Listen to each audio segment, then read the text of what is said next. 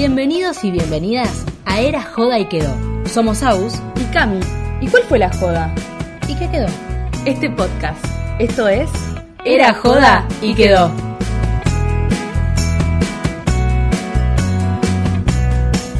Hey, Cam, dale, dale, que ya empecé a grabar.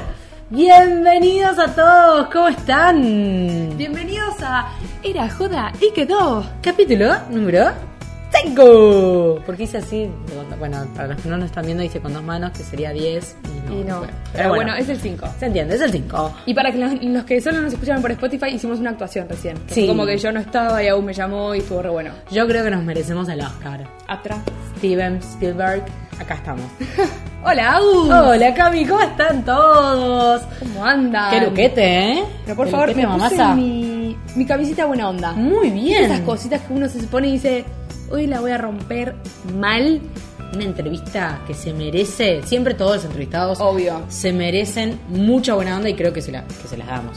Pero es el primer entrevistado masculino que tiene, era joda y quedó y me parecía que ameritaba tu look muy canchero. Ah, no, y no- a ver, yo me he visto así para, para, para todos, arre que no me he visto para nadie en realidad, pero digo, mucha gente nos estuvo pidiendo hombre. Como queremos más entrevistas con hombres, dijimos, es verdad, nos estamos yendo por un camino que no es el que nosotras queremos tomar, así que nos gusta poner un popurrí de todo. Exacto. Y acá tenemos un entrevistado de la hostia, como siempre, porque es Eka Coscarelli.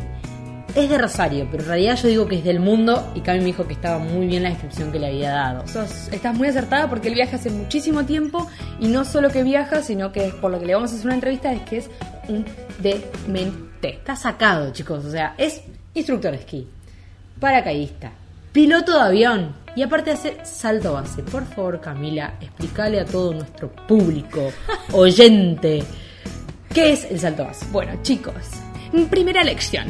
No, el salto base es eh, saltar desde cualquier lugar que esté en una base, o sea, es decir, que no esté en movimiento. Bien. No es desde un avión, no es nada que esté volando por los aires, helicóptero, demás. Esto es desde una montaña, un edificio, y el chico, esta persona se tira, así como si nada, al vacío, con un traje y nada más. Básicamente está loco. ¿No? Vamos a decir las cosas como son. O sea, es una locura, chicos. Se pone un traje y se tira un vacío. Y te la vas a dar contra un árbol. O sea, explícame cómo no te la das contra la. ¿Cómo aterriza? Yo quiero saber cómo aterriza. Es una pregunta que yo tengo, en serio. ¿Cómo aterrizas esa cosa? O sea, ¿cómo? Para- no, no- no está todo raspado en el cuerpo? No, literal, es una muy buena pregunta. Pero, Aus, Sí. ¿vos te tirarías de paracaidismo en Chascomús, ponele? Sí, Mirá, eh, yo le tengo miedo, vos sabés muy bien, le tengo miedo al avión, le tengo... le est- lo estoy superando a poco, lo estoy superando a poco. No vas a ver un avión en Sí, no, básicamente desde el año pasado que no tocó un avión, pero lo estoy... Esta pandemia me estaba retrasando la, la superación al avión, pero eh, digamos que es un pendiente, sería un pendiente en mi vida, porque yo creo que la sensación de tirarte y gritar con todas tus fuerzas como ¡Ah, me voy a morir! No, la- no te la da otra cosa Sí, más sí, que el paracaidismo. Y, tipo estar cayendo y decir, ¡a la mierda! Sí, sí, sí, sí, sí, o sea, No, lo haría, pero digamos que el salto base ya es, es un paso más allá de la locura, o sea, no, no, no, no, no puedo ni pensarlo, o sea, el hecho de saltar al vacío con un traje que manipulo yo. La maté con la pregunta, no, no. No, no, chicos, no. me Yo estoy pone- tentada, chicos, no Estoy como. El corazón me hace la pregunta y hace tac, tac, tac, tac, tac. Ay, por eso me encanta que vamos a hablar con alguien que vive, o sea, es feliz con Claro. esto. Este chico es feliz, se le ilumina la cara cuando habla de volar. Mal, mal, mal. Así que ahora nos dejamos de charlar. Sí, entre sí, nosotras. Basta. Y démosle la palabra directamente a Eka porque se lo merece. Así que cállate la boca y vamos a la entrevista. Bueno, bienvenido, Eka, a nuestro quinto episodio de Era Joda y Quedó. Los presento. Agus, Eka, Eka Agus. Mucho gusto, Eka. Hola, mucho gusto. Qué bueno conocer contar. a otro personaje de la familia. Sí, bueno, somos varios, somos cuatro en realidad, pero yo soy la más importante. No, mentira. Ok, aquí arrancamos. la verdad. El más importante es el más chico, eso lo saben todos. Sí, me lo sacaron a mí ese. ¿Vos sos el más chico? No. Sí, yo soy el más chico de cinco. Claro. Sí, Somos no, de bocha, cinco, ¿no? obvio que el más chico va a ser Son bocha. No, sí, obvio, de cinco sí. Sí, obvio. Pero bueno, para que sepan todos, con Eka ya nos conocemos. Sí. ¿Cómo se conocen? Sí, no está armada esta pregunta. ¿Cómo nos conocimos, Eka? Nos conocimos en Ushuaia. Yo eh, estaba trabajando como instructor allá con otro amigo que tenemos en común, eh, Seba Gravioto. Un beso grande, que se está escuchando. Un beso a los graviotos. Sí, me dice, che, ¿sabes que vienen unos amigos míos de Buenos Aires? Que nada, que vamos a comer un asado con ellos. Bueno, dale, perfecto. Caigo y estaban eh, todos los amigotes y Poli y Cami ahí. Ahí metido. Re chiquitas. Sí. Y tengo que admitir que de las dos, la gran esquiadora ahí era Cami. Que le hice el aguante a Oli, pero fuerte, fuerte, fuerte. La Uh, re bancamos. Oli, ya que No, estamos. esto le va a doler, ¿eh? no, pero Oli, Oli lo reconoce. Ok, ok. Oli, Oli No quiere no mejorar. para nada. Ey, ey, no, no sabes lo que mejoró ese viaje. No, Zarpado. la rompió toda. Hay, hay muchas anécdotas. de ese. ¿Te acordás el, el video de ella andando y pensaba que, Uh. que era ella y en todo momento era yo?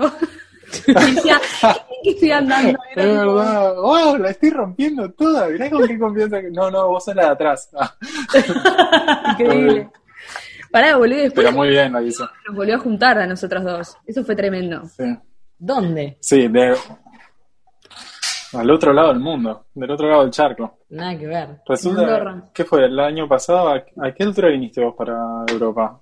Yo me, vi, yo me fui para allá, bueno, es muy largo, pero en Andorra, que es donde nosotros nos vimos, eh, fue en la temporada, que fue en diciembre, por- en diciembre.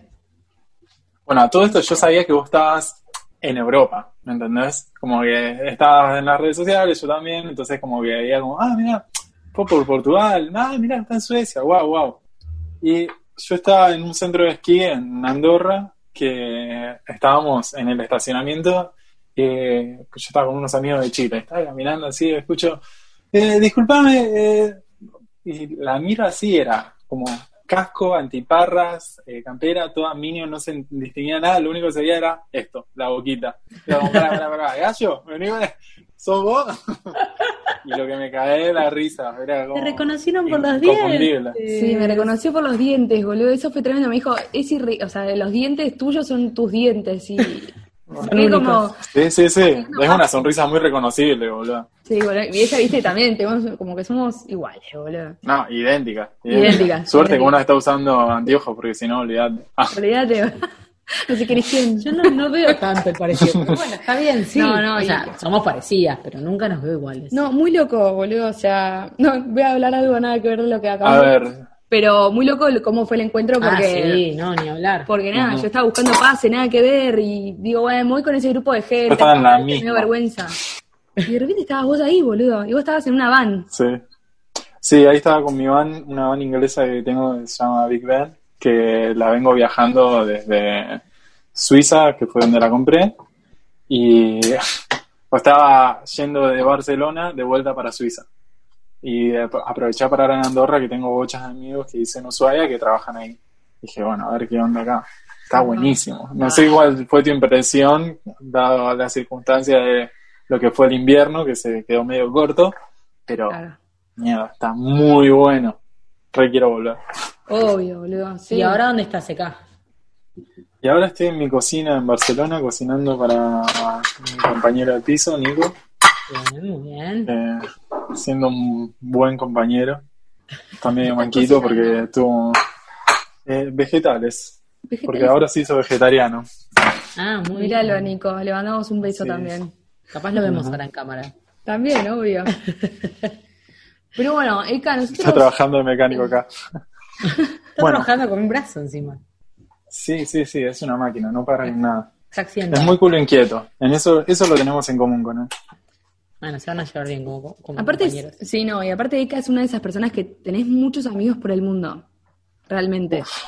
Sí, sí, sí. A veces me impresiona. La otra vez me pasó con un amigo que llega a Beijing y me dice, boludo, eh, necesito un lugar donde dormir. Digo, a ver, banca, yo hace bocha estuve por allá. Digo, y a los cinco minutos, justo una amiga mía eh, estaba eh, llegando a Beijing, que es de allá, y me dice, sí, sí, estoy en el aeropuerto. Bueno, perfecto. Y le digo, mira, mi amigo es así, así, así. Lo encuentra en el aeropuerto, así No. mientras estamos al teléfono, y se lo lleva para el departamento. se volvieron amigos al toque. Uy, boludo, es que esas cosas le pasan a Ika. Bueno, está bien, pero recorrió, yo te dije, es del mundo Eka, por lo que vos me contabas. Es del mundo. Claro. Es de Rosario, pero es del mundo. Claro, de Rosario, pero del mundo. ¿no? Pero cuando viajas tanto, realmente conoces un montón de gente y eso está bárbaro. Y así vas generando amigos literal por todo el mundo. O sea, buena onda. Es que es lo mejor que hay para cualquier cosa. Vos llegas a un lugar y lo primero que querés hacer es un networking fuerte. Onda, conocer la mayor cantidad de gente que puedas en la menor cantidad de tiempo posible. Y así te integras al lugar. Si no, olvídate. O sea, si Sí, llegas a un lugar y te quedas... Me pasó de viajar solo y viajar en pareja. Viajar en pareja está muy bueno, pero si estás con una pareja que es medio tímida, es difícil integrarte al lugar. Siempre te sentís como que estás de paso. Claro. Es verdad. Totalmente. Sí, sí, sí, sí. A mí Total. me pasó cuando yo estuve en Estados Unidos. Lo primero que hice, o sea, yo dormía, me tocó un cuarto con tres jamaiquinas. Yo tenía 20 años. Ah, alta Y- experiencia. Y cuando llego, le digo a la, le digo a, la- a las chicas, le digo, bueno, ¿qué es lo que están haciendo acá? Las tres iban a buscar comida para sus hijos. Literal, esa fue la conversación que yo tuve con las tres. Recopado ¿qué el grupo. hago acá? Yo acá que venía de joda, o sea, venía de experiencia. Bueno, totalmente. previa. Sí, te juro. Bueno, re bien, igual ellas me llevaron a recorrer el lugar, todo, y se venía la hora de comer, y digo, bueno, yo voy a comer, y me dijeron, bueno, nosotros vamos a buscar, no sé qué, bueno, listo, me quedo acá. Y yo me acuerdo estaba comiendo y diciendo, ¿qué carajo acá? En San Bali, en Idaho, ¿quién carajo conoce Idaho? No. Y de repente... Capaz Ika conoce una de Sí, esas. sí, Sí, yo conozco. Sí, Altos pero no estuve en. San Valley, estuve Ah. en Twin Falls, que es más. Ahí empecé a hacer salto base. Ah, De bien. un puente ahí que. Bueno, nada. Seguí contando, seguí contando. No, no, pasó. corta. Y pasaron tres argentinos atrás y que dijeron, che, boludo, no sé qué. Y me doy vueltas y le digo, chicos, son argentinos, sí, ¿me puedo sentar con ustedes? O sea, literal. Me dice, sí, sí, vení. Y así ellos ya estaban, o sea, ya tenían su grupo y así fui conociendo, pero imagínate con tres personas que iban a ganar No, obvio. plata para sus hijos para que puedan comer, yo nada que ver. Es otra onda. Y así igual conocí gente de muchas partes del mundo y estuvo bárbara la experiencia, la verdad. Pero así perdí la vergüenza en cinco segundos. Fue, ¿me Y puedo sí, sentar con boludo, no te queda otra. Tener amigos por todo el mundo es como, va, por todo el mundo no, pero digo, cuando yo tuve la oportunidad de viajar era clave. Sí, sí, sí, está bueno. Clave. Es lo más valioso que podés tener. En especial los argentinos. Sin discriminar. Los argentinos tenemos algo muy especial. Que llegas a un lugar, hay otro argentino y es como, eh, la concha de tu madre. Eh, boludo. Ah, bueno, que comprado. Estos son todos mis amigos en mi casa. ¿Qué necesitas? Vamos a hacer una asado. Eh, Fernet, eh. Así. Totalmente. Siempre es así. Sí, posta. A menos que sea, no sé, o sea, a menos que sea un caso, pero me ha pasado de cruzarme en cualquier lado y siempre hay un grupo de argentinos, siempre. Sí. Y te tiran la posta del lugar. Posta. Somos como Acá se come barato y está re bueno. Son las dos frases. Sí, sí, sí. Para acá, escuchá, ¿y hace cuánto viajas? Y mira, yo siendo de Rosario, eh, mis viejos son muy de viajar y les encantaba un montón. Entonces yo ya de chiquito ya era como, bueno, vamos acá para allá y terminábamos, no sé, aprovechamos de ir de vacaciones a diferentes lados, pero siempre viajes cortos. Oh, ¿Qué pasó? Te perdimos. Ahí está. ahí volví. Ahí está. No, que me está quedando 20% de batería. Uh, bien. Ah, no pasa nada, estamos bien. Eh, bueno, la cosa es que siempre me motivaron también a viajar yo por mi cuenta. Y cuando me tocó la edad, me fui a estudiar a Buenos Aires y yo ya ahí ya había recorrido la gran mayoría de Argentina y ahí me fui a Estados Unidos y, o sea, apenas pude, como 18, 19 años, ya, chao.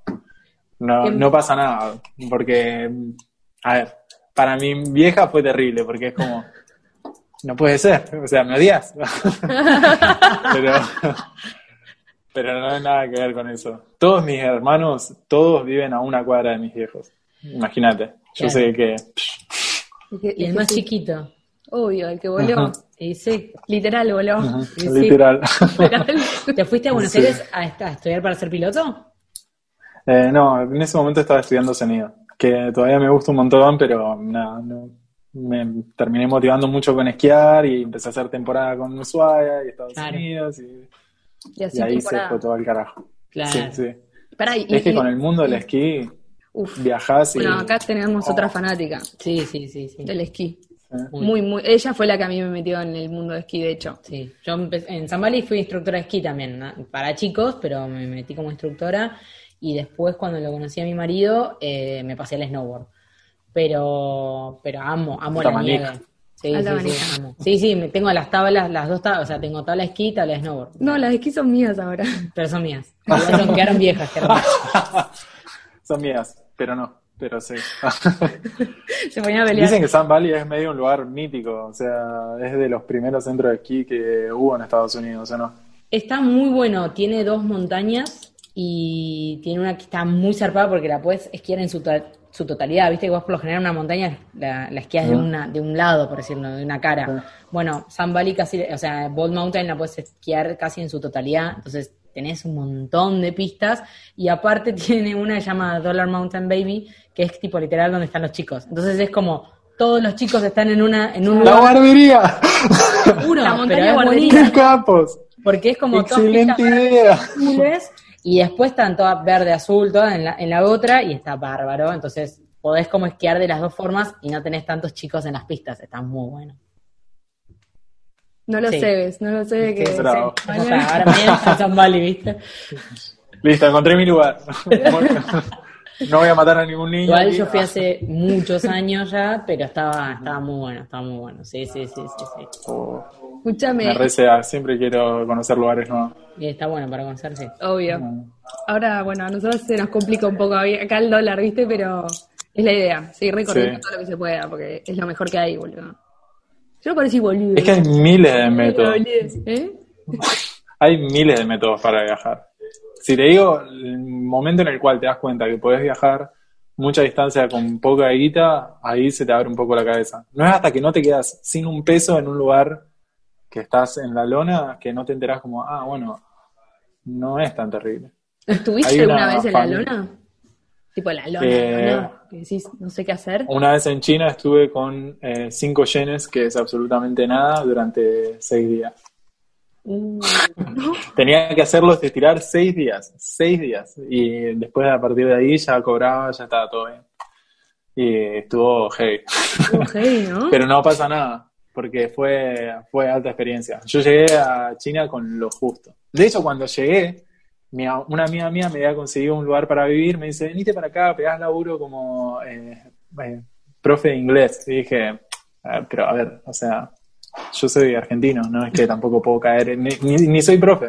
Me dice, Claro. no pasa nada, vos llegás y te acomodás al toque. dije, bueno, dale, perfecto, ya fue. Estaba medio jugado de tiempo porque esa temporada me había quedado sin temporada de invierno para trabajar. Venía de recuperarme el hombro, un mambo grosso, y me había quedado sin eh, lugar en la escuela. Dije, oh, ¿qué hago? Y mi amiga me dice, venite para China ya, acá se labura re bien. Y yo estaba re manija porque recién había terminado mi curso de paracaidismo y era como, necesito hacer guita para tirarla saltando. y mi amiga me dice, venite para acá, no pasa nada. Tenía los puntos de unos viajes que había hecho y tenía suficiente para llegar a China. dije, bueno, listo. A ver, María, vamos. Vamos a llegar, por lo menos. Y tenía algo de guita ahorrada, pero casi nada. Y dije, bueno, ya fue.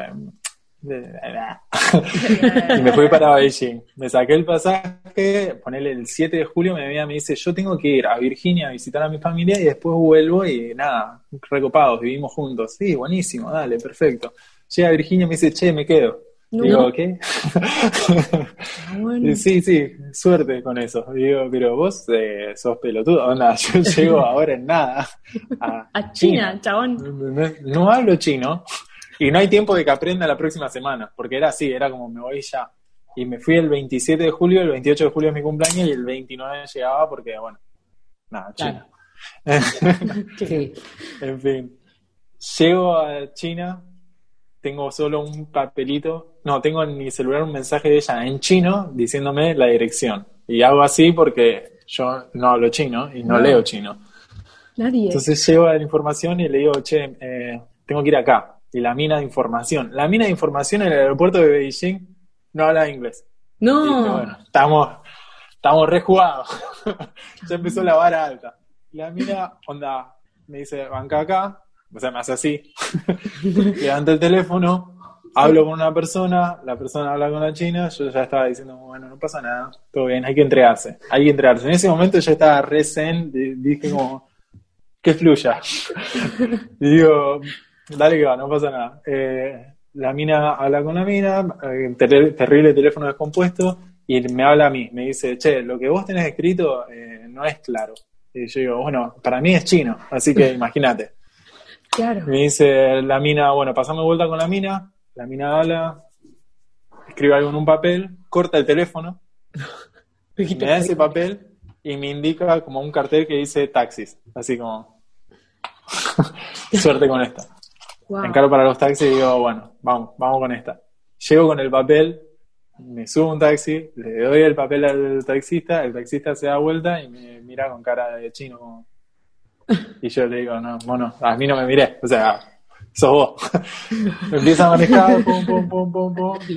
A todo esto, en Beijing hay un smog terrible, entonces era re tétrico, yo venía re cansado, así, de un viaje eterno que habían sido 14 horas, paré en Dallas y después 15 tres. horas más, te das muerta, así como... Era una marioneta sin vida. En un momento el loco para el auto, y cada vez que cuento esto, como, bueno, para el auto, se baja, para un taxi, pasa mis bolsos al otro taxi, me abre la puerta y me hace así No. como, bajate. Y yo digo, bueno, si voy a morir en China, esto es una anécdota que van a poder contar todos mis amigos. ¿Y esta qué pasó? Nada, nada, boludo, fue a China, no lo vimos más. Desapareció. Me subo al otro taxi y digo, bueno, ya fue, no pasa nada, no pasa nada, está todo bien, está todo bien, Ay, positivo, no pasa nada. A todo esto no, había parado en la zona más rural del mundo, no sé cómo decirte. Todo campo. Llegamos al medio del centro, el chino me empieza a gritar con toda, pero con toda mal, y digo, tomá, tomá, tomá. Me bajo del taxi con los dos bolsos y digo, bueno, vivo acá, supongo. y en eso pasa una parejita, le digo, disculpa, ¿hablan inglés? Y me dice, sí, sí, sí, uh, perfecto. No, nada, vengo de Argentina, que bla, bla, bla, les cuento todo lo que le acabo de contar a ustedes. Me dicen, a ver, déjame verlo, ponen el mapa y me dicen, fíjate, meterte por esta calle, qué sé yo. Y ahí empezó la Real China Experience, porque, o sea, empezás a caminar por los callejoncitos de China y decís como, ah, mierda, es posta, es como en las pelis. O sea, hay gente cocinando así eh, en la calle, en los Tipo, callejones. ¿me claro? Los Sí, sí, sí. así como Los todo lo nenes- que uno ve. Nene de seis años fumando pucho de una forma re casual, como si no pasa No, nada. claro. Claro, Y literal bueno, así. Ya fue. Y empiezo a caminar y eran como cinco símbolos chinos, así que como que coinciden, coinciden uno, coinciden dos, coinciden tres, coinciden dos. Por un poquito para atrás, coinciden tres. Me meto un poquito más, Ah. coinciden cuatro, coinciden cinco, listo, pum. Me meto en ese edificio, subo tres pisos de escalera, todo tétrico, pero recutre mal. Y cuando llegaba, el loco, el que era el roommate de mi amiga, me dijo, yo te voy a dejar la llave abajo de la alfombra. Cuando levanto la alfombra y estaba la llave, fue como, grité gol. Listo, ya está, gané. ¡Toma! ¡Toma! ¡Para ¡En vos! tu cara, China! bueno, pero a partir de ahí fue alta aventura, porque era como, mierda, tengo que ahora sobrevivir con lo que me queda de guita, que era re poquita, creo que tenía ah, 300, 400 dólares para pagarme alquiler del primer mes y Ah. comer, ¿no entendés? Y fue como, bueno, listo. Con eso tiré y conocí, al toque conocí gente que vivía conmigo y dije, bueno, listo, esta noche nos la ponemos, no pasa nada. Pegué onda con un francés que vivía conmigo, no, sí, voy a salir con un amigo, vamos, pum, vamos a tomar algo, ta, ta, ta, no, ¿qué haces? No, que vengo a Argentina, bla, bla, bla. Bueno, perfecto, vamos a estar a otro lugar, bueno, sí, ya, perfecto, conozco una chica de Francia, bueno, quedamos hablando, bueno, terminamos en mi casa, oh, le cuento, bueno, necesito trabajo para me copas un grupo de WhatsApp, y así, y así estuve, no sé, una semana entera. Y en la semana terminé con tres trabajos y resuelto ya que tenía suficiente para ir. Pero ¿qué pasa? Estaba como, bueno, hasta que cobro me queda nada. Claro. Claro, boludo, tremendas, tremendo cuento igual, en China aparte, porque última si me decís, no sé, en Barcelona, te digo, bueno, listo, Sí. pero es China, son figuras, boludo. Sí, sí, sí, ni siquiera ¿En es la- son las mismas letras. También en Rusia. O sea, no, no, no. Pero nada. bueno. No puedo ni leer dónde estoy. Bueno, eh, yo, yo- yo ya te quiero hacer un montón de preguntas, Eka, así que vamos a arrancar. Dale, Ah, es Ricky ya arrancó. pregunte. Pero bueno, nada, yo quiero saber esto. Vos de chico, o sea, vos tenías como una carrera en mente que vos ibas creciendo y ibas a decir, bueno, quiero ser veterinario, no sé, quiero ser astronauta, lo que quieras. ¿O siempre supiste en el, supiste en el fondo que lo que te gustaba era volar?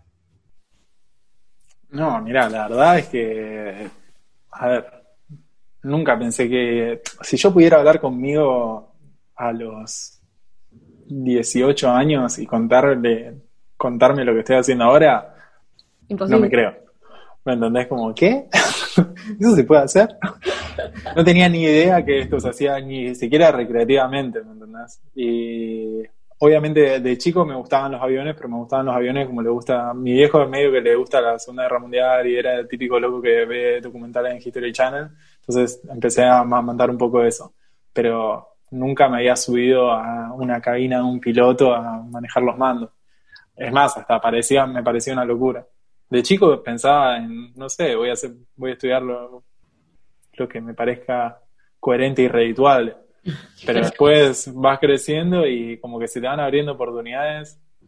Ah, para mí siempre lo más importante fue ser feliz. Entonces, siempre intentaba gravitar a las cosas que me motivaban y me hacían sonreír y que me hacían saltar de la cama a la mañana. Si no, onda, si estoy desmotivado, no funciono para nada. Si no, pregúntenle a mi vieja. Le mandamos un saludo a tu mamá si está mirando esto. Sí. Te aseguro que lo va a estar, es mi fan número uno. Listo, listo. Siempre presente. Sí, muy bien. Eh, Bueno, o sea que si hoy te recontrarías con ese chico, más chico, le dirías sos un alto capo. O sea, el chiquito te diría, ¿está todo bien o no? Como que le hicimos bien. Sí, o Porque sea, está haciendo lo que él quiere, que es ser feliz, que es lo que a él le apasiona, que es Sí. experimentar. Digo, no muchos se, se animan a hacer lo que realmente uno ama. Pocos. No, sea, Es que mucha gente no tiene ni idea de lo que ama, ¿me entendés? Como que no, no llegamos a experimentar cosas. Yo lo único que me hace, me hace diferencia es que yo experimenté un millón de cosas y como que solo repetía las que me gustaban mucho. Por eso hago cosas que me encantan. Claro. Ahora, cuando sos chico, te dicen como, oh, tenés que estudiar la carrera que, o tenés que seguir esta vía que es infalible. Ninguna carrera es infalible. Y mucha gente se entera un poquito tarde, como dice, oh, tengo que estudiar medicina, y después se mete en medicina y da impresión la sangre. No, bueno, No sé, cosas así. no. Bueno, pero es duro, ¿me entendés? Como meterse en algo porque es la decisión correcta, pero en realidad no, nunca sentirse alineado con eso. A mí me pasó. Una sí, paja. sí, no, no con la sangre, pero sí me pasó de empezar a estudiar medicina y decir, che, loco, esto realmente no es lo que me gusta. Y lo dejé. Por suerte lo dejé. Pero, pero sí. Sí, sí, sí, sí. No, si no, no, no, no, no iba a avanzar nunca, chicos, no iba a terminar la carrera. Te rebanco, boludo. Te rebanco. algo, Sos de mi team. Un poco menos, pero sí, sí, sí, sí. no salto cosas, No pero- salto cosas. Ah. Bueno, está bien. No, pero hablando en serio, es algo generacional, boludo. O sea, justamente este programa es hablar de eso, de la gente que le intenta como buscarle la vuelta y decir, tipo, ¿esto me hace feliz o no? Bueno, esta carrera a mí no me hace feliz, decido poner mi propio emprendimiento y ponerle con toda. Sí, Más en el país donde vivimos. o no del Pero- todo. sí. Y Claro. tratar de buscarle la vuelta a hacer lo que a uno le gusta. Es que también, si te lo pones a hablar con los emprendedores, por ejemplo, que justo tiraste esa palabra que hoy en día se tira demasiado. Hay gente, los emprendedores en serio son sanguinarios, onda, están, se levantan y que vamos, vamos, vamos, vamos, vamos, están todo el tiempo relacionándose con gente en esa frecuencia, ¿me entendés? No es para cualquiera, así como no es No. para, para cualquiera ser, no sé, militar o dedicarse a la ciencia, ¿me entendés? Obvio. Hay que encontrar a lo que uno le va a dedicar tiempo con gusto. Porque obviamente hay momentos en los cuales uno se va a esforzar. Pero si uno no tiene algo de, oh, mira, esto está interesante, me gusta indagar, mi cabeza le gusta estar pensando en esto, no va a ir ni para atrás ni para adelante. Y sí, Tal sí, cual. totalmente, totalmente. Ir por ello. Yo quiero saber cómo empezó lo de la locura esta de volar. O sea, cómo... Bueno, la versión resumida es a los 24 o 25 años yo ya estaba con varias temporadas aquí encima y mi, y mi título era un pedazo de papel juntando polvo a un costado, básicamente. Y dije como, oh, ¿qué tengo que hacer? Sentí un poco de la presión familiar de, che, vos te pensás que vos vas a quedar toda la vida porque, no sé vos, pero no me parece tan buena idea. Y como pensaba, bueno, no sé. Y en ese momento como que dije, bueno, voy a agarrar la plata que estoy haciendo y la voy a poner en un curso para volverme piloto. Me volví piloto y mientras me estoy volviendo piloto conozco a este otro amigo mío, Juan Pablo Beltramone, alto capo, que era piloto y además era paracaidista. Y me dice, che, ¿alguna vez saltaste un avión? Y digo, pará, me acabo de subir. Y me convence de que pruebe. Digo, bueno, voy a hacer un salto tándem. Salto tándem, para los que no saben, es cuando vos vas como pasajero y vas amarrado como en la cucharita, vos serías la cuchara, eh, la cuchara, Estamos oh, perdiendo. ¿dónde se ve? Ahora. Ahora Ahí volví. Ahí está. En la cucharita vos serías la cuchara chiquita y atrás tenés a alguien que se va a ocupar de todo. No te tenés que preocupar de nada. Ahí va a estar todo bien. Entonces, ¿qué pasa? Yo llego, estoy con eh, una chica con la que yo estaba viajando en ese momento, con una chica de Suecia. Llegamos a Victoria, que es provincia de Entre Ríos, cerca de Rosario. Esta chica tenía terror, terror, terror, terror a eh, los aviones. ¿Por qué? Porque la madre estuvo en un accidente aéreo Ah, de un avión que se partió al medio, cayó en el medio de la selva y la madre sobrevivió. Esto No. es más zarpado que lo de Viven. Sí, sí, sí. Muy loco. En el medio de la selva la tuvieron que cargar como eh, no sé cuántos días a- para sacarla de la selva en una camilla improvisada. las- los locales no hablaban nada de español porque de sueca, obviamente, y hasta que la salvaron. Y, solo perdió un par de dientes, se rompió una costilla y un, un dedo del pie, algo así como. ¿Cómo la zafó? ¿Qué? ¿Me entendés? Bueno, Pasame la cosa es que que con esta chica. sí, sí. Chau, guapa. Ey, boludo, salió en los diarios, todo. No, no, no. Obvio. La cosa es que esta, con esta piba, nosotros en ese momento estábamos hablando de algo que se llama un bucket list. ¿Saben lo que es eso? sí. Eh, bueno, Pero para los que no saben, es la lista, ¿no? Dependientes. Como dependientes. la lista La antes, antes de partir. Claro. Claro, exactamente. Bueno, yo tengo una. Y la inicié con, e- con justo en ese momento. Que dijimos, bueno, a ver, ¿qué le ponemos? Porque, bueno, esta es una lista de cosas que quiero hacer antes de morirme. Y obviamente en el 99% de los casos, la mayoría de la gente pone, quiero saltar de un avión una vez. Obvio. Y yo lo Obvio. puse como bien arribita y dije, che, boluda, pero a ver, porque una vez que vos escribís algo como que tiene un efecto medio mágico, tu cabeza dice como, para, para, para, para. Pero vos, si querés, podés, porque tenés este amigo tuyo que ya te dijo, y ella quiere, entonces pueden ir juntos. Y, a ver, para, lo voy a llamar. Y lo llamé y terminamos yendo. El cagazo que tenía esta piba. No, heavy, heavy metal.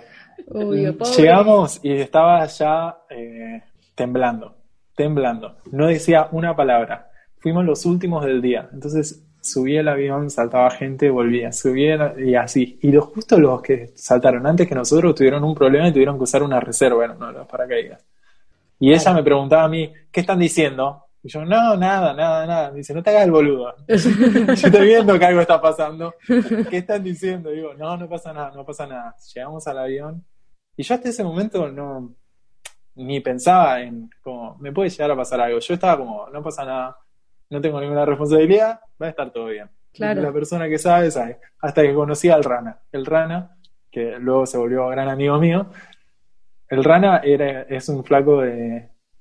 Bueno, era un flaco de casi dos metros de altura, una espalda, pero que era el triple de la mía, y bastante rudimentario Rana. Llego y digo, ¿vos vas a ser el que me está haciendo cucharita a mí? Sí, sí, sí. Ah, bueno, perfecto.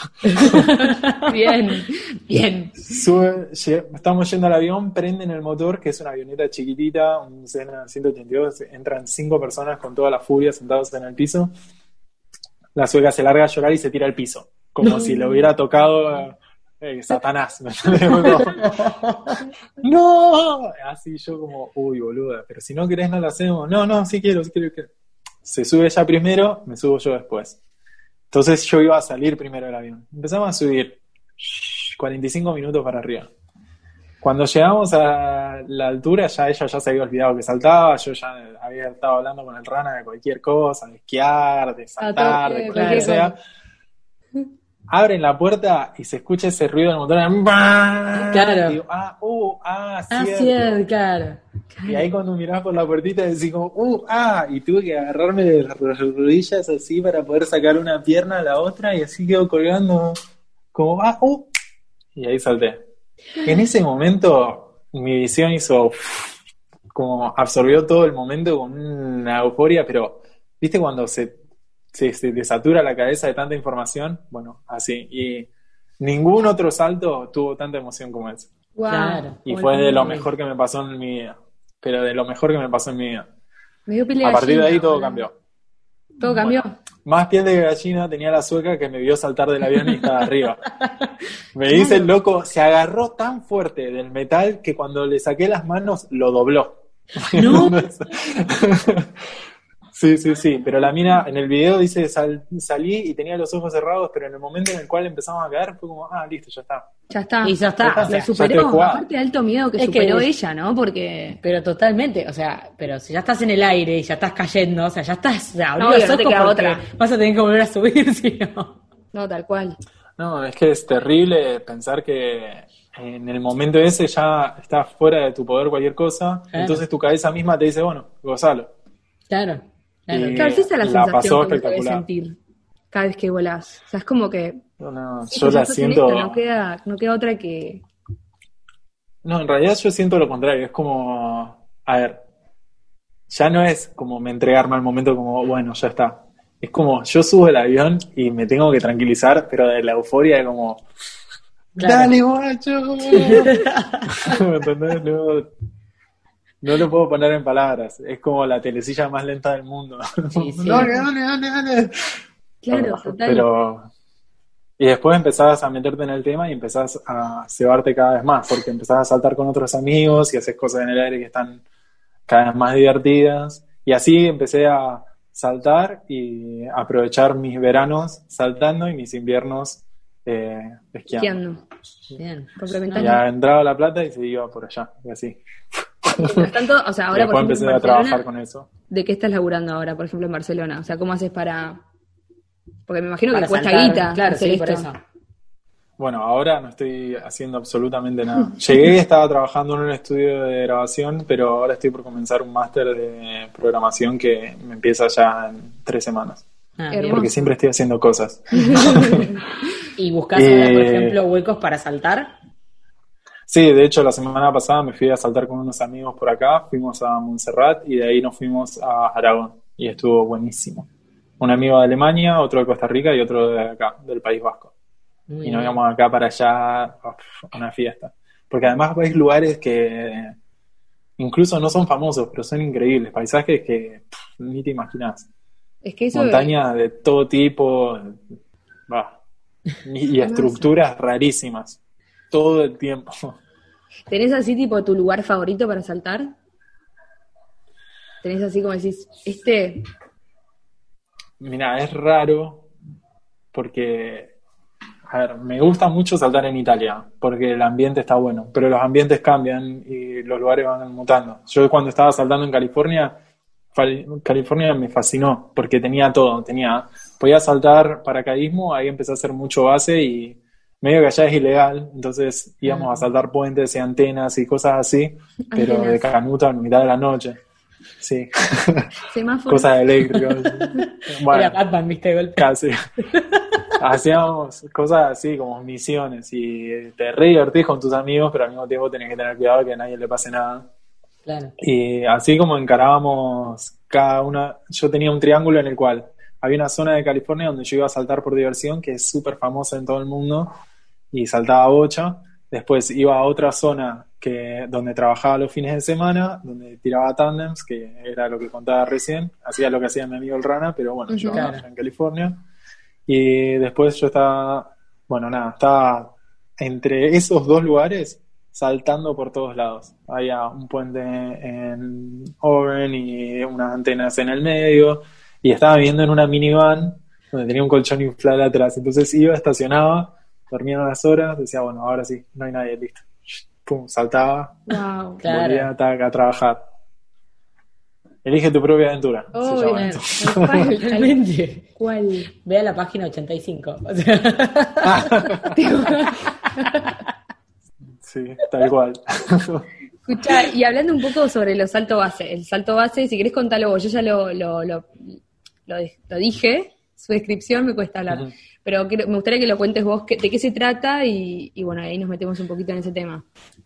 Bueno, salto base es una disciplina de, que se podría decir que es anexa al paracaidismo, pero son como primos, que en realidad se trata de saltar, pero no de aviones, que son cosas de movimiento, sino de puntos fijos.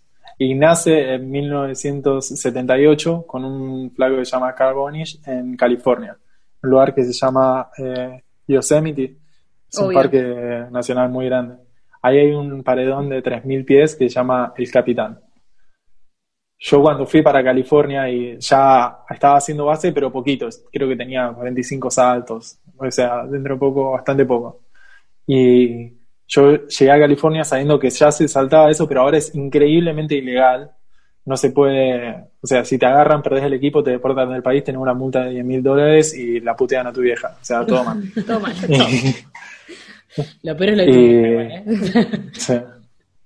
Y bueno, este loco yo no puedo imaginarme como en 1978, que para mí es como decir, allá por el 1800, Obvio. se le ocurrió esto, ¿me entendés? Mal. Y de ahí eh, como que se prendió fuego la situación. Muchos paracaidistas se metieron en el tema Mm. y empezaron a abrir saltos por todos lados. Y en ese momento era como el viejo este. Sí, no solo lo Veías creó, algo que te gustaba, saltaba. y no que se tiró. O sea, Claro, obvio. o sea, no solo que lo creó y, y lo armó, sino que se animó a probarlo. Hay Tal que- cual. hay que Hay un intento fallido anterior de un flaco en Francia que era eh, sastre Ah, Sí. y el loco, o sea, hacía trajes. Y un día dijo, che, pero para, puedo hacer un paracaídas. Hizo un paracaídas y lo probó de la Torre Eiffel de la parte más baja. No sobrevivió, pero alto Claro, huevo. no, pero se remandó. Un sastre, boludo. Alta, alta Si la hacía. No, mal, si así era mortal, pero. Sí, bueno, fue mortal, pero no, pero al otro lado. Sí, sí, sí, no, no, no, mal, mal explicado lo mío. Pero bueno, seguí contando, perdón, te interrumpí. Entonces, No, no pasa nada. Eh, nada, que a partir de ahí como que fue desarrollándose la disciplina. En los 90 hubo un pico muy grande porque ahí ya había equipos dedicados, la gente, antes se saltaban con equipos de paracaidismo que no están listos para esto. claro, Después ya empezaron a hacer sus propios equipos y de repente hay unos locos en Noruega que eh, tenían pantalones de esquí, camperas que le hacían agujeros con cigarrillo, se dieron cuenta que se inflaban. Entonces, cuando estaban volando, salían de paredones gigantes y empezaban a planear un poquito, como a avanzar, y dijeron, pará, pará, pará, pará, pará. Acá hay algo. Y empezaron a hacer talles más grandes y cosas más grandes y de repente unos flacos, creo que el primero fue también francés, el que hizo un wingsuit, que es el traje con alas, y de ahí se disparó. En los últimos 15 años esta disciplina cada vez va más acelerada. Los últimos 5 han sido una locura. claro. Pasaron de ser, no sé, locura, boludo. 100 personas saltando en el mundo, ahora somos más o menos 1500. No se puede decir con seguridad porque no hay ninguna autoridad que lo rige, pero más o menos se estima. O sea que el traje sería algo así armado, es como que lo que se necesita es que entre aire para que vos puedas. Por esos se agujeros lo que pasa, entra aire y presuriza, o sea, infla Claro. el traje. Entonces, tomaron esa idea y empezaron a hacer como pequeñas alas con unas vértebras por dentro. Y nada, se, se repuede. Dato. podemos decir eh, vuelo ardilla para que todos entiendan o no, para que se den Claro, cuenta de lo que estamos hablando. Es Claro. ¿Cuántos vuelos ardillas tenés? Y de avión, bueno, de salto base, ahora De debo salto base. A ver, creo que debo tener cerca de 60 en total. Bien. ¿También Bien. te podés tirar desde el No, avión con ese traje? Yo no sabía. Sí, ahí tengo como eh, 270, Ah, la 280. es un No sacado. es un sacado. Un sacado. Yo tengo una pregunta. ¿Cómo Bien. se aterriza? Bueno, esa es la, la, la pregunta más popular de todas. Sí. Y tenemos un paracaídas, obviamente. Venimos volando y en un momento tiramos el pilotín, que es una cosa que abre toda una secuencia, plum, paracaídas arriba Ah. y nos tenemos que sacar la chaqueta de fuerza para poder manejarlo. Ah, bien. Bien. Bueno. Perfecto. No aterriza, sí. Claro, Agus decía que tipo, ¿cómo hace? Se agarra un árbol, ¿entendés? ¿Cómo hace para, para no ponerse Venimos corriendo con toda. No, pero yo decía en serio, o sea, me imaginé, pero igualmente es difícil. Yo tampoco tenía ni idea, Yo olvidaste. decía, ¿Cómo hace? Igual lo que también a mí me impresiona es cómo no te la das contra un árbol, te lo juro. O sea, con la velocidad que agarran, ¿cómo no? Es que en verdad intentás no pegarle. No, no, más, claramente. No, no, no, te digo la verdad. eh, no he tenido ninguna desgracia de ese tipo, pero porque también intento ser bastante conservador en mi. Lo hemos perdido. Sí, me parece que se quedó sin, ¿Batería? sin batería. A ver, a ver, a Vamos a ver. ver si. Estaba yendo al cuarto a ver, recargarla. Le voy a mandar un mensaje, Fíjate si le llega. a ver si le llega. Estamos a vivo. Y sí.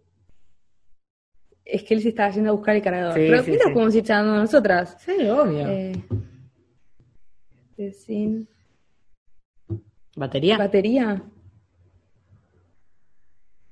Me parece que sí.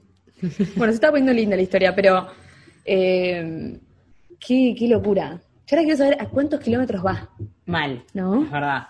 La velocidad que debe agarrar para. Y, no sé, a mí me da, me da impresión. Vamos a poner acá pausa igual. Acá Hola. está. Acá estamos. Apareció. Como un impas. Bueno, en el medio del relato hubo un Sí. desperfecto técnico. No se quedó sin batería. sobre- No.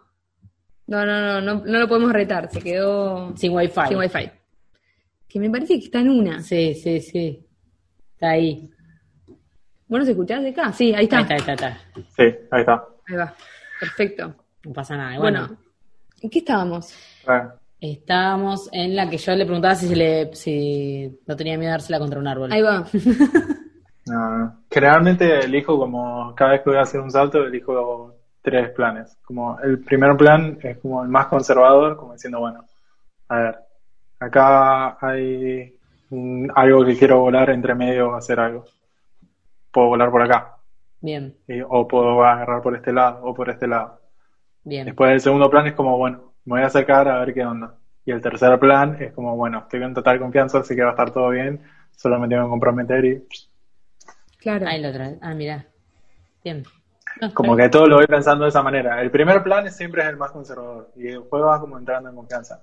No se piensen que la gente en, en este deporte son muy pocos los que van a full 100% todo el tiempo porque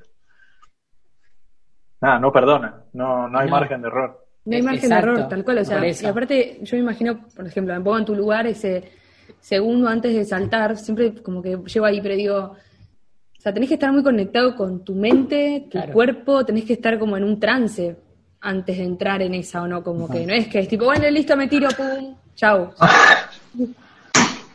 Hay un par de cosas, porque te comento todo lo que fui aprendiendo mientras fui haciendo esto. A través de esto aprendí muchísimo de mí, de mi capacidad mental más que nada, y lo que yo necesitaba hacer para poder estar tranquilo, porque si uno está tenso, se traduce mal al cuerpo.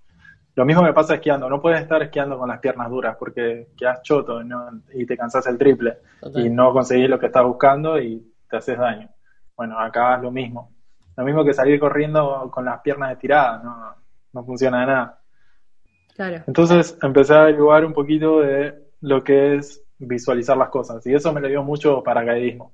Nosotros paracaidismo, cuando haces un salto, es menos de un minuto.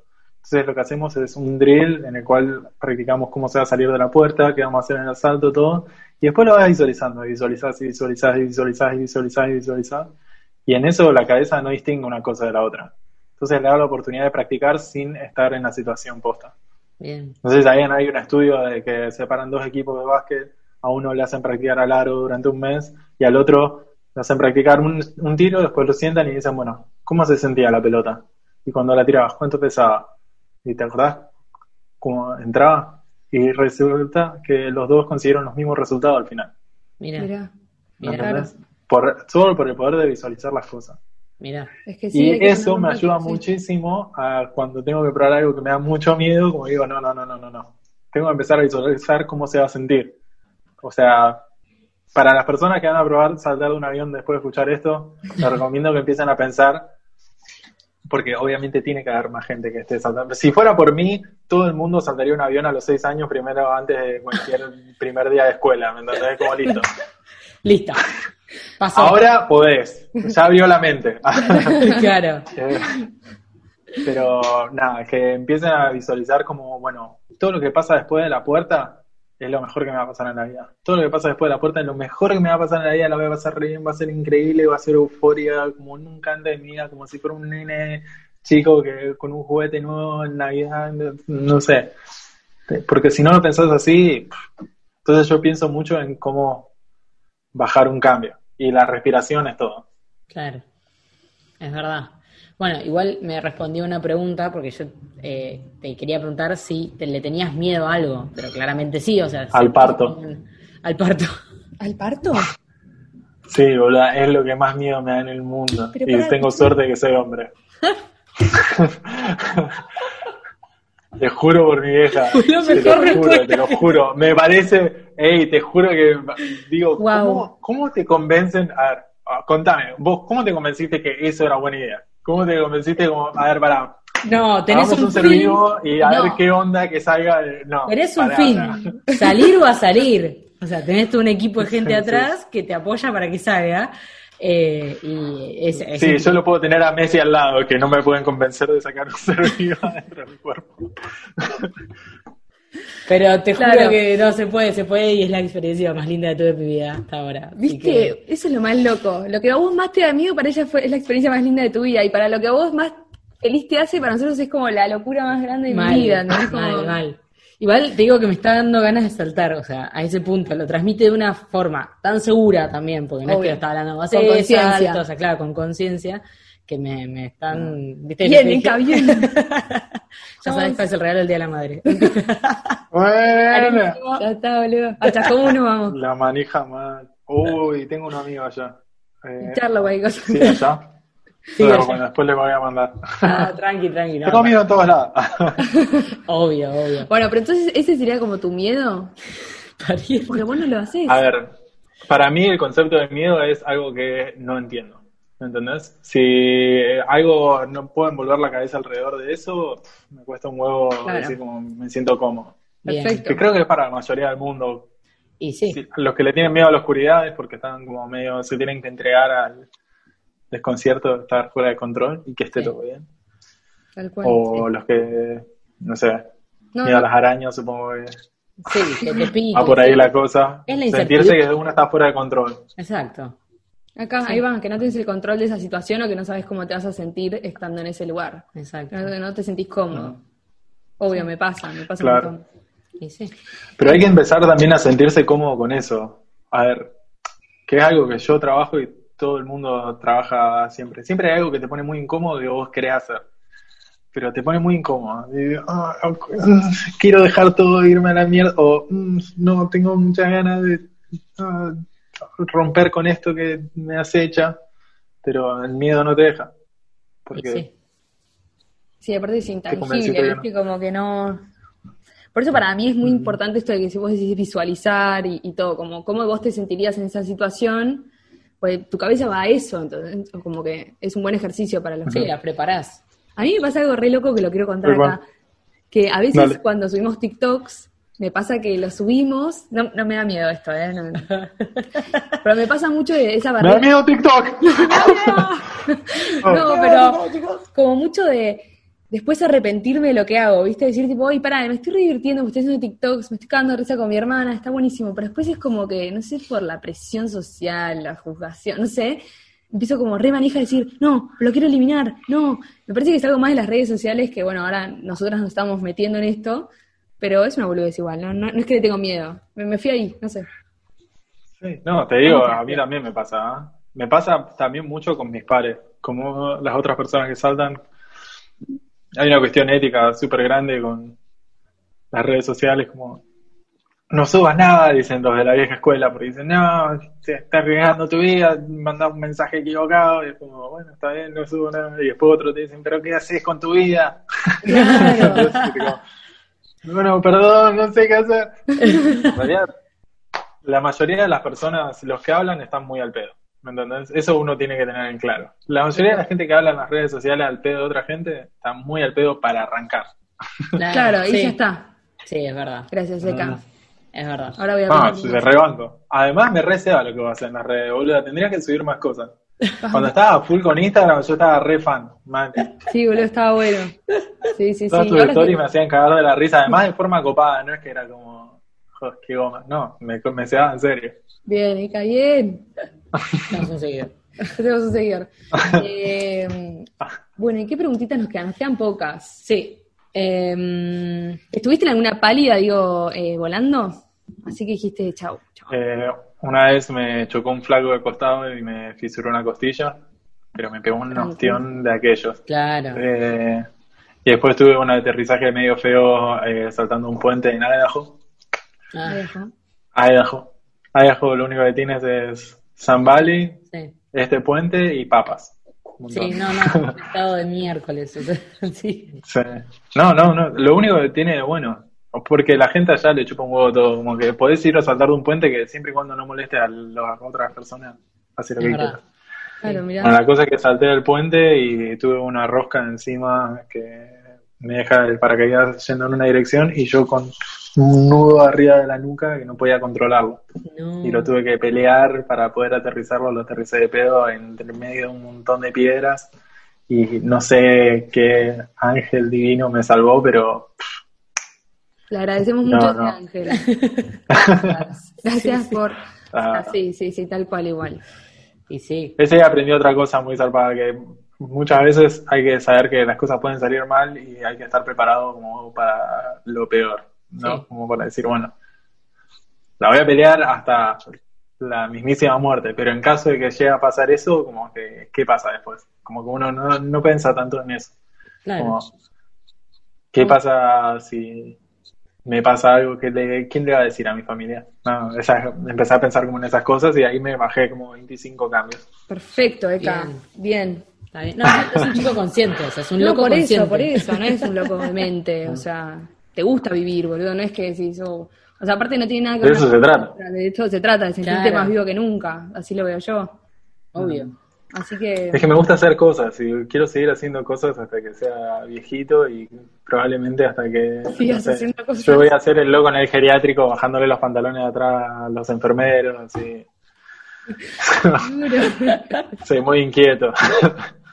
Está muy bien, está muy bien. ¿Y qué, y qué, qué pasos se vienen ahora? ¿Estás en Barcelona y ya tenés planes de migrar hacia otro lugar o por, la- por ahora haces base ahí? Mira, te digo la verdad, eh, el 2020 agarró todos mis planes como el resto del mundo y hizo chao. Así que ahora estoy acomodándome acá un tiempo, que se estabilicen un poco las cosas y después seguir adelante con mis mismos planes. Me puse con este máster porque dije como, bueno, si no me voy a estar haciendo millonario, por lo menos quiero estar aprendiendo algo. Muy bien. Y después el plan es para el año que viene dedicarle la mayor cantidad de tiempo a saltar. Tengo otros proyectos con otras personas que ahora ya tengo un poco de antigüedad en el deporte, ya me empiezo a codear con gente con la que tiene ambiciones y bueno, no, no quiero decir mucho, pero tengo ganas de también llevar este mismo deporte, llevarlo para Argentina para que crezca un poquito porque Uh, siento que tiene muchísimo potencial allá. Pero igual, es, esto es como... Obvio. No, obvio. Sí, sí, capaz que Tienen te que pasar tantas mucho. cosas. Sí. Eh, sí, me siento recién llegado a Barcelona. Todavía me falta un montón. obvio. En Europa hay tanto para hacer que. Es que no vas a terminar nunca, sí. Sé, sí. Todos los lugares tienen algo copado. Pero Ayer una estaba hablando con una piba que vivió en África seis meses y digo, oh, mierda, Claro, no conozco África. me queda África, claro. Chabón se le mete algo en la cabeza y necesita hacerlo, ¿viste? Está muy bien. No, yo mi pregunta era si estabas dando clases de así o de paracaidismo o de si llegaste a dar clases en algún lado. Porque ya sos instructor. Mira, de paracaidismo soy instructor, pero en este momento no estoy dando clases, obviamente con todo lo del COVID no Sí, estoy obvio. trabajando en ningún aeroclub de nada. Eh, como instructor de esquí sigo dando, soy entrenador y todos los inviernos del hemisferio norte, o sea, los hemif- de Europa y Estados Unidos y Canadá, trabajo con algunas familias con las que voy a diferentes centros de esquí y ese es mi haber, por así decirlo. Y a eso es lo que le digo más tiempo. Quiero en algún momento empezar a dar clases de salto base, pero también siento como que todavía me queda muchísimo por aprender para después poder dar la clase y decir como, ah, ahora sí. Bien, Perfecto. perfecto. Altos planes. Muy, muy bien. Y bueno, Bueno, ahora se viene acá. Terminamos con las preguntas. Ya Se terminó la, el aburrimiento. No, mentira. Estuvo buenísimo. todo Ah. bárbaro. Eh, vamos a jugar un juego que se llama ¿Qué preferís? O sea, es simple. Es ¿Es una cosa o la otra? Ok. Y vos ¿Sí? tenés que responder. Tenés que responder. ¿Empiezo yo? Dale, arranca vos. Empiezo yo. Ya hablamos de un superpoder, ¿viste? Tenés un superpoder. ¿Qué preferís? ¿Teletransportarte o ser invisible? Arrancamos. Teletransportarme. teletransportarme todavía. Mira, no lo conocía y dije que iba a responder. Ahora se viene una más grosa. Me solucionaría todo. Por eso. Bueno, ¿qué preferís? ¿No hacer nunca más deportes de riesgo o no ponerla nunca más? Pero esta es una pregunta re chabón. o sea, Esta pregunta me Oh. una amiga. Olivia. me pones. ¿Qué Julia? Uy, no, es muy buena pregunta. Porque la mayoría de las personas que hacen deporte de riesgo es para ponerla, entonces, no. Eh, no, supongo que podría vivir sin hacer más deporte de riesgo, pero si no puedo ponerla, no me puedo relacionar más de esa manera con el sexo opuesto, no tiene mucho sentido la vida, ¿no? Bo- me mataría. ¿no? Mirá ¿eh? que se le hace contestar, Sí, sí, sí, boludo. Bueno, no, sí, supongo que puedo vivir sin saltar. No, no, no, prefiero no. No la pongo más, chao. Listo. Listo, corta. Perfecto. Me haré la paja un montón, supongo. No me sacas eso, otra. ¿no? No, eso no, eso podés. Ok, bueno, está bien. Cada vez me- que No, me no. volando así va a decir, ah, mirá el pajero ese. No, posta. Serías muy infeliz. Y sí. Por ahí estaría de mal humor todo el tiempo. Bueno, basta. Claro, basta. no, no, no. Por eso, por eso. No, El otro ¿por también te daría mal humor. sufrir? Sí, no, porque elegir. sería lo peor. Es un juego. es que también. Tenés que elegir. Eh, depende de la causa, depende de la causa. Pará, o sea, la voy a seguir poniendo, pero va a ser como buen nivel o voy a estar en pareja, así, porque si es como, bueno, mi esposa me dice, che, escúchame, eh, o saltar o no coges nunca más. Claro, sería algo Porque así. ese es otro jaque. No, no, tu No, esposa no, pero tu esposa no, no, no, no, no. tu esposa no, no, no. Tiene que elegir. No, no, no. Tiene que Tienes elegir. que elegir, eh, tiene una Vale, chica vale, vale. y de repente no podés. No podés, o sea, listo, elegiste deporte de No, riesgo. es que no, Bueno, se, le cortó, ese, bien, se le cortó ese- esa posibilidad. No hay. No hay. Ya está. Maldita. bueno, está bien, está bien. O sea, nos No quedamos con no hacer, eh, no ponerla nunca más. Bueno, está bien. No ponerla nunca más. Lo convenciste. No le gustó esta pregunta. No le gustó. Es que la verdad me están sacando dos cosas re importantes. Son unas porras de mierda. bueno, boludo, es el juego. Está bien, está bien, No está bien. Está bien. Bueno, bueno, vamos con una más tranquila. Vamos Dale. con una más tranquila. Que no- Oli. Oli. A ver. Pregunta COVID. ¿No tener olfato o no tener gusto? Mm, no tener olfato. No tener olfato. Bien. En especial, acá en Barcelona todo huele bastante mal. en la calle sí está medio pobre. Pero bueno, nada, no tener olfato. Porque si no sentir sabor me la baja. Mal, Mal. totalmente. Eh, bueno, otra. Tener un moco durante toda la cita, tipo tu- una primera cita. Tener un moco clavado acá. Durante toda la cita, mano a mano, tan solos, o que se te escape uno. O sea, están solos. Que se me escape uno. Que se me escape uno, creo que la puedo maniobrar mejor. Puedo, puedo tener una cara de póker muy buena. Sí, sí, sí, la veo. Porque el moco no hay con qué darle, ¿me entendés? Si la No, mina te va a estar mirando así, vos te vas a poner nervioso y no vas a saber qué miedo va a estar pasando. No, aparte, Pero qué sé si yo. te tiras pasa. un pedo, estás en control. ¿Me entendés? Como decís, bueno, listo, somos adultos. Che, que una podría salir del baño. Me cagué, perdón. Vengo comiendo mal, estoy medio nervioso, el estrés. No, y, si me, y si me forreás, sos una forra. Obvio, no, ya No, no, ya no me interesás de última. Bueno, No, es un momento de ¿Tocas prueba. una? Me vas a querer en las buenas y en las malas. las malas. Totalmente. Vamos, seca. Y en las malas más todavía. Eh, vos. Son muy pedorras las mías, pero bueno, está No, bien. no, no, andamos por, voy yo por esta. Bueno, si querés. ¿Tener piojos toda la vida o tener olor a transpiración tipo cebolla para toda la vida? Uy, son muy forras ustedes. No, se no, fue. no, no, no. No tengo con qué laburarlo esto. No, no, tengo una cosa con los olores. Prefiero los piojos. Listo. Ya está. Esa es tu respuesta. Bien. Pero qué baja. Sí, sí, sí, obvio. Sí, Estás sí, en sí. un avión y preferís que lo esté piloteando el peor piloto del mundo, o sea, tipo, me caigo, no, me caigo, no, me caigo, no. O sea, nos morimos, no, nos morimos, no, nos morimos, no. O estar viajando con una persona al lado, de esas que le tienen pánico al avión y que no paran de rezar, pero hasta en voz alta. Así. así. ¿Cuál de las dos preferís? Me van con la turbulencia. Ahí va. Prefiero la persona de rezo. El sacadito. obvio, obvio. Yo también, me parece. No, yo no. Sí, es que para tener una persona ahí. Padre que.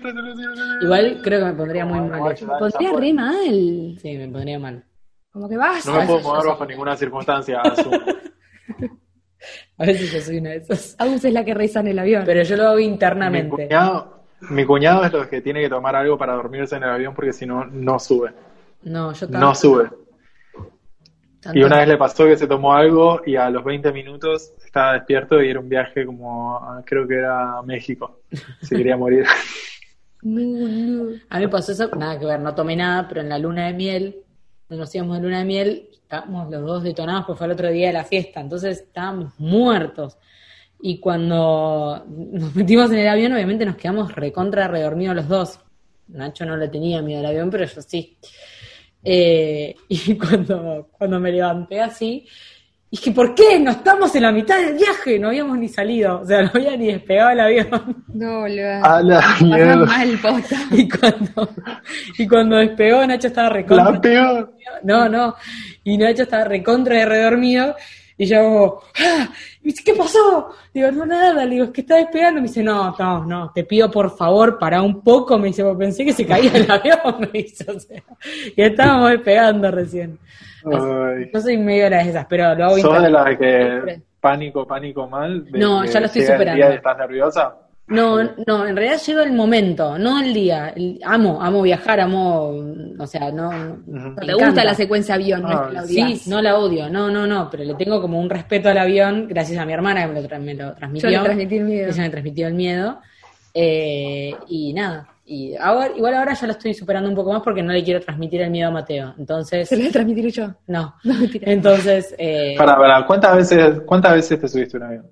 no. ¿Más de tres? Sí, sí, sí, sí. Sí, no, pero antes no le tenía miedo y de golpe me empezó a agarrar miedo. Tuve una época que le tuve mucho, mucho miedo y ahora ya empezó a bajar. Después de la luna de miel empezó a bajar el miedo. Ah, me cagaron a pedo, me dijeron, basta, cortala un poco porque no, no podemos vivir así. O sea, eh, le fui bajando la intensidad del miedo y ahora que lo tengo a Mateo dije, no, me tengo que mentalizar para no darle miedo. Y desde que lo tengo en la panza y viajamos en avión, eh, traté de no, no decir, bueno, No, no estás nerviosa. Te juro, te juro, no, no, no, no, y se me... Que sé que es algo de la cabeza igual. Entonces, cuando empecé a pensar que era Ah. algo de la cabeza, dije, ya está, Ahí va. ya se me pasó. O sea, así que de a poco lo voy manejando. Pero más que nada por Mateo, porque no quiero que le tenga miedo. No quiero que sea un trauma mío. Bueno, te voy a tirar alguna que mm, un amigo mío le hizo, que es paracaidista. El loco le tenía miedo a los aviones y es un tipo más grande, creo, tiene, ahora debe tener 65 años. Y ponele a los... tiene La tiene toda, es súper ejecutivo de no sé qué mierda. Y a los 50 y algo se hizo hipnotizar para sacarse el miedo. Y le funcionó perfecto. Onda, me dice, salí y como, Wow. guacho, quiero un avión. Y fue y se compró el avión. Bueno, no, casi, pero se volvió paracaidista. El loco, No, igual. Ahí cuando te das cuenta que es todo mambo de la cabeza. Sí. O sea, seguramente algo viste de chica, te contaron un relato y se fue yo, consolidando eso en la cabeza. Sí, sí. Fue ella. Yo Pero para ¿por qué mí. le tenés miedo, boludo? Yo, No. le te- yo le empecé a tener miedo del despegue porque decía que para mí, si el avión despega, vos vas, vas, vas, viste que en el momento del avión como que deja de hacer ruido el motor. Pero ya está así. Y de repente hace, mi miedo era que haga esto, que se caiga así, ya. Físicamente creo que imposible. Pero. No, no, que no hay un caso en la historia, creo. No, no. Nunca Es no hay más un pasó. comercial haciendo Pero pa. mi miedo es ese, mi miedo es que de repente pa, pa, pa, y No, igual contaba, cuando viajabas a Brasil, o sea, todo el miedo de ella fue cuando volví a Brasil una vez, No me lo tormenta, así, ahora se lo revivo yo. Eh, se, No me lo acordaba. se despriorizó el avión y saltaron todas las máscaras, todo heavy. Sí, o saltó, sea, saltó, y tenía una mina rezando al lado. Una mina O sea, todo, rezando. todo eso pasó, sí, obvio. Ah, Heavy. es real.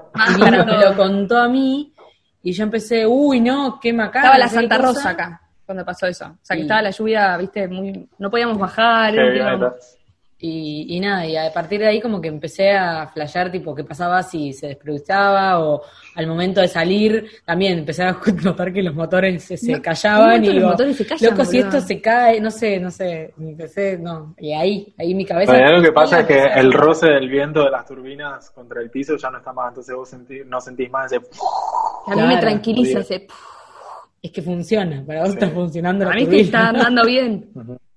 Pero bueno, no. Sí, Siento no, la está, de la la- gente está todo bien.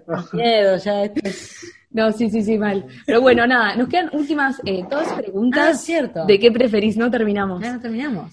Así que yo hago, bueno, hago esta. Perder la capacidad de comunicarte con los demás o que todos escuchen lo que pensás. Uy, no, no. Eso definitivamente no se puede. Esa no hay una respuesta, ¿no? Me internan en un psiquiátrico al toque, como dicen, no, no. Son medio mala Igualmente onda. soy bastante de decir, soy bastante de decir lo que pienso de todo que cueste lo que cueste. Me la juego por eso. Porque si no pudiera comunicarme con las otras personas, ese, esa es como mi gracia. Lo de saltar de cosas es, es, es un topping. Yo soy re charleta.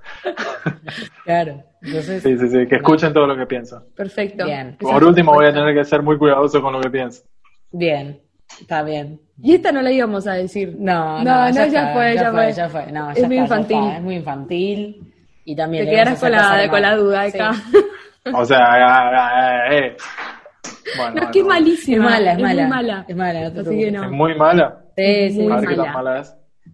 Bajo ese concepto ahora quiero saberlo. Bueno, lo digo, lo digo. Dale. Estás en la oficina, son cuatro personas en una oficina, en el trabajo, o sea, modo trabajo.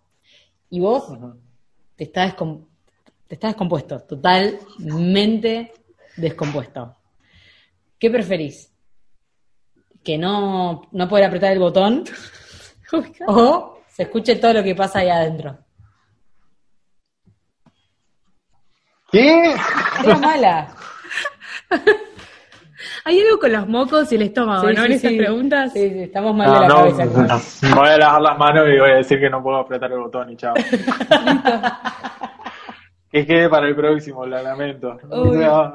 Pero wow, qué, qué buena pregunta. Elaboradas. ¿Vos viste lo que son? Son muy maduras, por suerte. Maduras y... No, me y mató la de ponerla o saltar. Esa fue, me pusieron entre la espada y la pareja. y Como, eh, eh. Esa es fuerte, boludo. Polémica. Fue 100% Olivia, boludo. Cuando me la contó ayer digo, no, porque Olivia, viste, ama los juegos, entonces nos ayudó con esto, le mandamos un beso. Le mandamos un besote a Oli. Obvio. Que nos escucha siempre. Siempre. Eh, pero bueno, Eka, Bueno, eso es fue todo. genia. Ya está. Estuvo buenísimo esta charla. Liberamos. No, la verdad, un gustazo. la- me encanta el podcast que están haciendo. En especial porque ustedes tienen buena dinámica. Muchos podcasts como que se siente re artificial, ustedes como que están tomando mate un poco más ahí. Obvio, obvio. No tomamos mate porque eh, molesta el ruido del, viste, la bombilla, entonces, pero si no estaría para un mate. Por eso yo tampoco. Así que Obvio. por eso no lo hago. Igual que quiere tomar mate puede, pero nosotros nos hacemos para que el oyente no esté. Yo hace un montón que quiero agua, ¿me Bueno, bien, un cachito? Gracias. Así que bueno. Pero bueno, la verdad que estuvo buenísimo. Ojalá que todos, bueno, para todos los que nos escuchan y ven, eh, pueden seguirlo a Eka en arroba Eka Coscarelli para ver Sí. sus videitos de mentes y sus cosas que hace. Muy buenas. están muy buenas. Y, y nada, sabremos mucho más de él, porque estoy segura que va a pasar, así que, Tiene más para, para mostrar, me parece. obvio. Así que bueno. Eka, muchísimas gracias en serio por tu tiempo y por todas las anécdotas y, Estuvo buenísimo. y por la tranquilidad que, que das al hablar de saltar. Se le cayó el vaso. Tranquila. No, está bien. No, No te alteres, Está ¿eh? bueno. Gustazo punto. estar acá. Bueno, nada, un beso a todos por allá y, y bueno, y nos mantenemos al habla. Vale, cuídense. ¿eh? Vos también. Un beso grande. enorme, gracias. Chau, chau. Bye.